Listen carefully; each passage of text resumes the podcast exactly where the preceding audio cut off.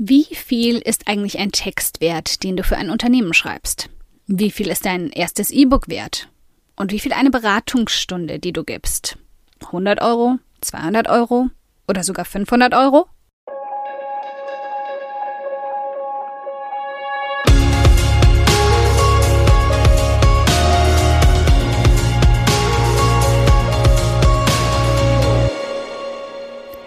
Hi, ich bin Karina, Gründerin von Pink Kompass um 180 Grad und der Feminine Jazz und teile hier im um 180 Grad Audioblog alles mit dir, was in meiner Selbstständigkeit funktioniert und was nicht. Wir knacken meine Strategien rund um Marketing und Mindset, denn Erfolg beginnt in deinem Kopf. Folge 52. Wie du bezahlt wirst, was du wert bist. Eine konkrete Anleitung.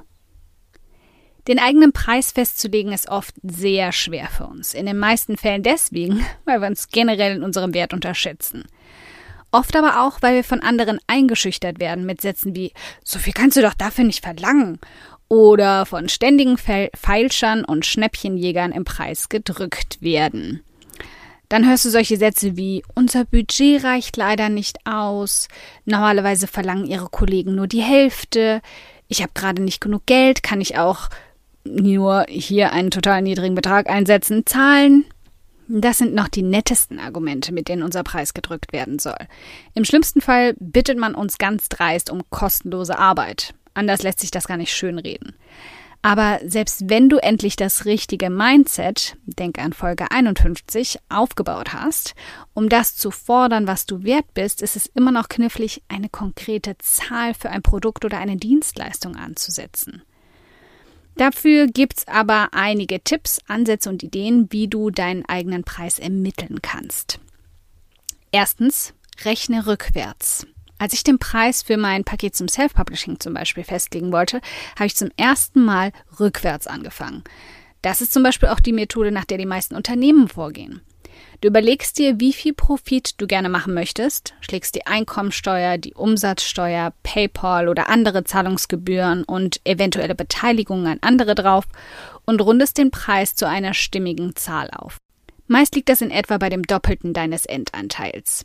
Zweitens, Vergleich mit ähnlichen Angeboten. Bei meinen Büchern habe ich mich am Marktwert orientiert. Welche Preise sind gängig? Wie viel nehmen Kollegen oder andere Anbieter deiner Branche für diese Leistung oder dein Produkt? Darauf basierend kannst du einen Preis erschaffen, der wahrscheinlich als angemessen angenommen wird. Drittens, passt deinen Preis der Nachfrage an. Ab einem gewissen Punkt, an dem du zum Beispiel mehr Beratungsaufträge und Anfragen hast, als du Zeit hast, um sie zu bearbeiten, solltest du deine Preise dementsprechend anpassen. Das ist natürlich die Idealversion und am Anfang schwer abschätzbar. Aber du wirst schnell merken, wenn die Anfrage sehr gut ist, dass du deine Preise erhöhen kannst. Die Nachfrage wird daraufhin vielleicht etwas schmäler werden und sollte sich dann aber ganz klassisch nach dem Prinzip Angebot und Nachfrage einpendeln. Nummer vier, überleg, wie viel Wert du für deine Kunden bietest. Das ist jetzt schwer in Worte zu packen und kommt stark auf das an, was du anbieten möchtest, aber versuch zu kalkulieren, wie viel Geld du jemandem ersparst, wie viel Wert deine Dienstleistung emotional, finanziell oder in Zeitwert liefert. Kann er oder sie anschließend Geld damit verdienen? Löst du ein sehr, sehr großes Problem für diesen Menschen? Bietest du etwas an, was niemand anderes in dieser Form anbietet und vielleicht anbieten kann? Wir neigen sofort dazu zu denken, dass es definitiv jemanden gibt, der das besser, schneller oder mindestens genauso gut kann wie wir. Ja, das mag sein. Aber du bist am Zug. Gibt es denn jemanden, der gerade da ist, der gerade das Gleiche anbietet? Oder müsste dein Gegenüber diese Person erst suchen und finden?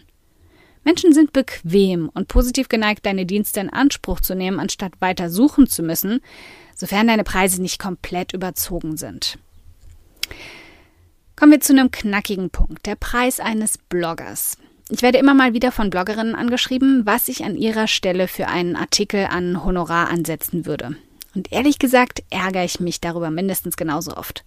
Es liegt nicht daran, dass ich mein Wissen nicht teilen möchte. Und hallo, jede, die diesen Blog länger verfolgt, weiß, dass das totaler Unsinn ist, sondern daran, dass es in etwa so leicht abschätzbar ist, wie wenn du mich fragst, was man als Schauspieler verdient oder was ein Auto kostet.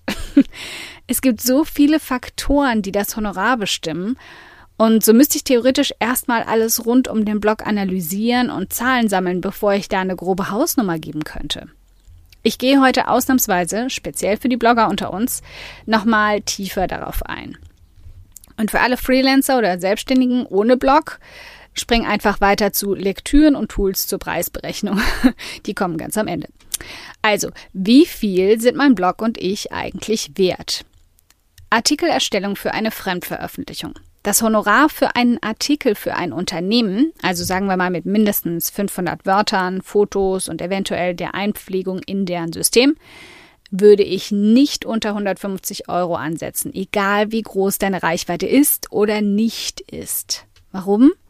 Weil du zunächst deine Zeit und Arbeit verkaufst, nicht deine Reichweite.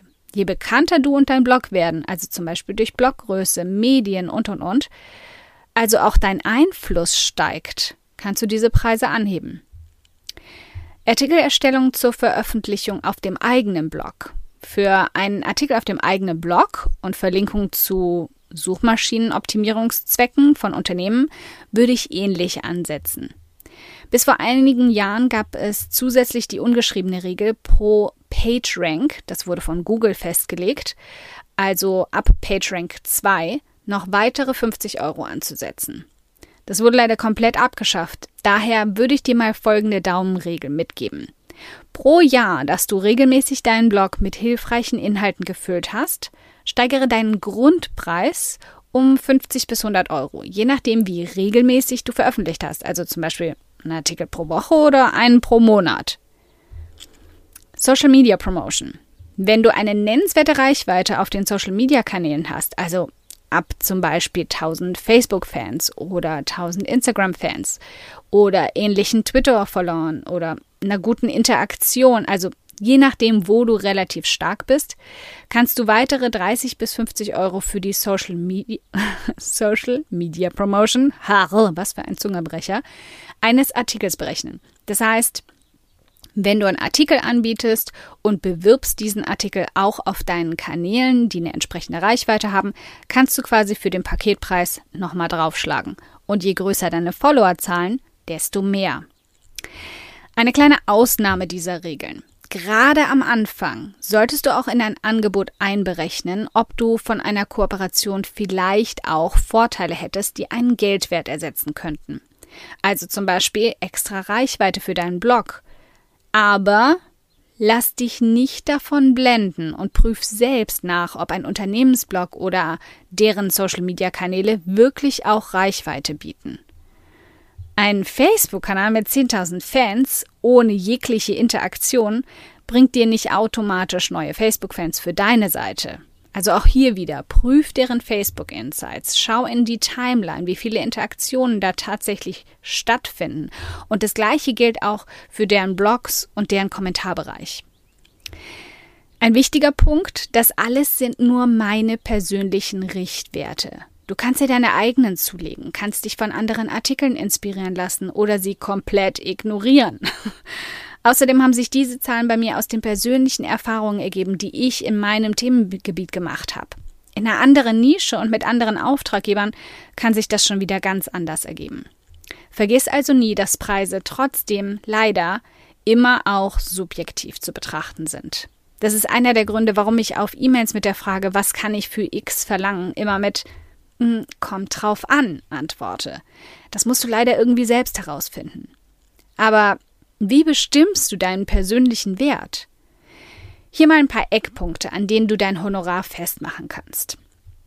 Zunächst berechne deine benötigte Zeit für den Auftrag und bleib dabei realistisch. Dein Auftraggeber kann nichts dafür, wenn du für eine einfache Artikelerstellung von 500 Worten äh, acht Stunden brauchst. Du darfst Puffer einbauen, keine Frage, aber die Zeit sollte irgendwie schon nachvollziehbar bleiben. Berechne also deine Zeit minus übertriebenen Perfektionismus. Und dann schau dir an, welche Zusatzleistungen gewünscht sind. Sollst du Fotos liefern, ein Video auf deinen Blog einbinden, zusätzlich beraten? All das solltest du im Honorar einfließen lassen und kannst du auch wunderbar zur Argumentation für deinen Preis nutzen. Wenn du etwas auf deinem Blog veröffentlichen sollst, schau dir deine Reichweite an. Wie viele Leser erreichst du damit monatlich? Und damit meine ich einzigartige Besucher, also auf Google Analytics Nutzer genannt. Wie präsent wird der Auftraggeber auf deiner Seite sein und wie lange? Also direkt auf der Startseite für mehrere Wochen? Und sollst du etwas auf deinen Social-Media-Kanälen teilen? Wie viele Menschen erreichst du dort? All diese Faktoren bestimmen deinen Preis mit und machen einen allgemeinen fixen Preis für jeden fast unmöglich. Gleichzeitig haben wir so lediglich eine Aufwandsentschädigung berechnet, aber nicht mit einbezogen, wie viel Wert du eigentlich tatsächlich für deinen Auftraggeber bringst. Bedenk immer, Unternehmen kaufen kein physisches Produkt oder eine Anzahl von Arbeitsstunden. Sie kaufen auch deine Expertise und deinen Einfluss. Das, worüber du schreibst, das Wissen, was du in deinen Artikel einfließen lässt, das hast du dir über Jahre angeeignet und das hat kein anderer. Wege aus der Preisdrückerei. Was tust du aber, wenn dein Gegenüber deinen Preis nicht zahlen möchte und du genau weißt, du kannst aus persönlichen Gründen nicht tiefer gehen, weil du weder die Zeit hast, für diesen Stundenlohn zu arbeiten, noch die finanzielle Sicherheit, dich für ein Schnäppchen herzugeben. Eine schöne Richtlinie, die Sophie vor einer Weile auf Frau frei und dargestellt hat, der Link dazu findest du in dem Artikel zu diesem Audioblog, war nicht deinen Preis zu ändern, sondern das Angebot. Pass dein Paket an den Arbeitsaufwand an. Wenn ein Unternehmen angibt, nur die Hälfte deines Honorars am Budget zu haben, dann kürzt dein Arbeitspaket auf die Hälfte und lass sie wissen, was du ihnen für diesen Preis anbieten kannst. Ohne negative Stimmung, das kannst du völlig nett und höflich rüberbringen. Also nehmen wir mal als Beispiel eine Einbindung auf deinem Blog. Du hattest ihnen einen komplett neuen Artikel angeboten, aber ihr Budget reicht dafür nicht aus. Biete an, sie in einem bestehenden Artikel einzubinden, diesen erneut auf deine Startseite zu bringen. Kaum ein Mehraufwand für dich, aber ein guter Ersatz für sie und beide Seiten profitieren davon.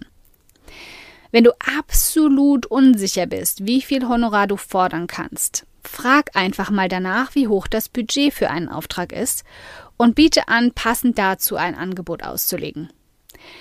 Da mögen manche nicht drauf eingehen, aber ein Versuch ist es wert. Lass dich aber vor allem nicht verunsichern. Fang mit kleinen Preisen an und spiel damit. Wenig ist immer noch besser als gar nichts zu verlangen. Und wenn du merkst, deine Preise werden ohne Wimpernzucken angenommen, erhöhe sie. Wenn zu viele Auftraggeber sofort abspringen, senk sie wieder ein wenig. So geht es uns allen. Das ist ein Balance-Spiel. Wir müssen die Nachfrage herausfinden, um unser Angebot anzupassen. Und gleiches gilt für Zufriedenheit. Sind deine Kunden mehr als zufrieden mit dem, was du lieferst, wäre es an der Zeit, deine Preise ein wenig anzuheben. Du lieferst gute Arbeit, lass dir das auch bezahlen. Außerdem darfst du nie vergessen, dass gerade online jeder Auftraggeber ein anderes Budget hat. Das macht es uns nicht einfacher, aber es gibt uns auch gleichzeitig die Möglichkeit, lukrative Aufträge herauszufiltern. Verkauf deine Zeit und Arbeitskraft nicht unter Wert, sodass du keine Zeit mehr für die lukrativen Anfragen hast, die immer mal wieder auf dich zukommen werden.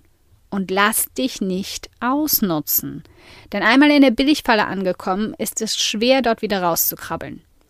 Wenn du immer wieder an dir zweifelst, konzentriere dich auf die Ergebnisse, die du lieferst. Schau dir deine Erfolgsergebnisse an. Kunden, denen du bereits helfen konntest, zufriedene Auftraggeber, positive Testimonials. Versuch dich selbst zu stärken, statt deinen Zweifeln nachzugeben. Und scheu dich vor allem nicht davor, auch Aufträge abzulehnen. Ja, auch wenn du das Geld brauchst. Manche von uns, und ich war da keine Ausnahme, reden sich klein und nehmen als Ausrede, dass wir ja schließlich von irgendwas leben müssen. Das sind bloß unsere Existenzängste, die da reden.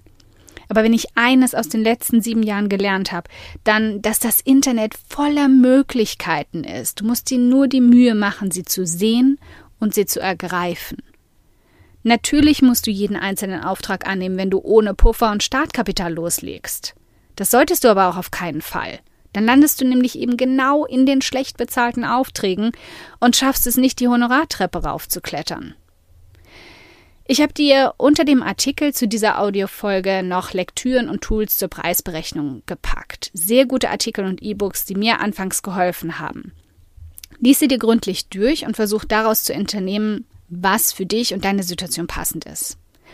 Und ich hoffe, du fühlst dich jetzt etwas besser gerüstet für deine nächste Preissetzung. Falls ja oder auch falls nein und du noch Fragen hast, pack sie auch super gerne unter den Artikel in den Kommentarbereich zu dieser Audiofolge.